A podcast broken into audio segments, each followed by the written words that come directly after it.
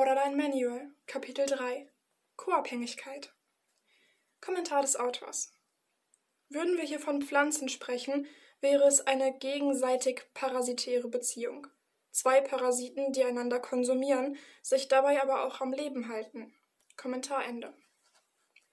Der Begriff co-abhängig bedeutet quasi, dass beide pa äh, der Begriff co-abhängig bedeutet quasi, dass beide Partner jeweils voneinander abhängig sind. Das kann aber sehr unterschiedliche Formen annehmen und ist zwar augenscheinlich erst schön, aber wird schnell sehr toxisch für beide. Ein gutes Beispiel dafür ist eine Frau, die immer helfen möchte und sich gerne gebraucht fühlen will und dann mit einem Narzissten zusammenkommt, der sie gerne ausnutzt und äh, der gerne ausnutzt und gebraucht wird. Die Frau findet in ihm die Bestätigung, dass sie nichts wert ist, außer wenn sie seinen Bedürfnissen nachkommt. Der Mann wiederum hat genau das, was er sucht, nämlich eine Frau, die jedem seiner Wünsche nachkommt. Auf Dauer werden beide aber in ihrer Beziehung unglücklich. Die Frau wird Angst haben, den Mann zu verlassen, da er ihren Wert bestimmt, während der Mann die Frau nicht verlieren will, da sie seine Bedürfnisse erfüllt. Ihm fehlt aber das Konfliktpotenzial in der Beziehung und er gibt der Frau permanent das Gefühl, nichts wert zu sein, damit sie klein genug bleibt, immer seine Wünsche zu erfüllen.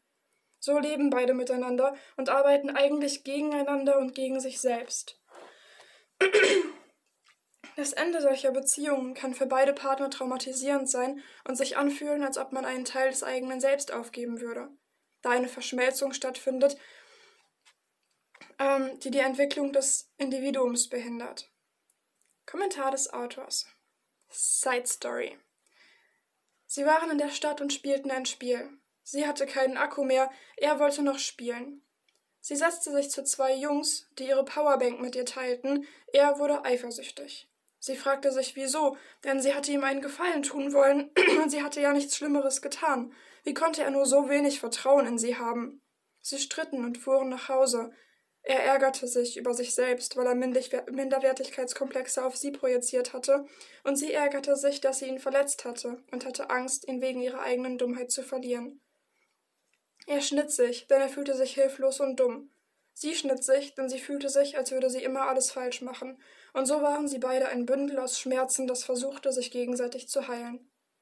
Stell dir vor, Edward mit den Scherenhänden will dir ein Pflaster aufkleben und schneidet dich dabei, Du hast extra als Hände, und als du ihn streicheln willst und ihm sagen möchtest, dass alles in Ordnung ist, schneidest du ihn auch. So geht das Spiel die ganze Zeit weiter. Es ist witzig. Zum Totlachen. Kommentar Ende.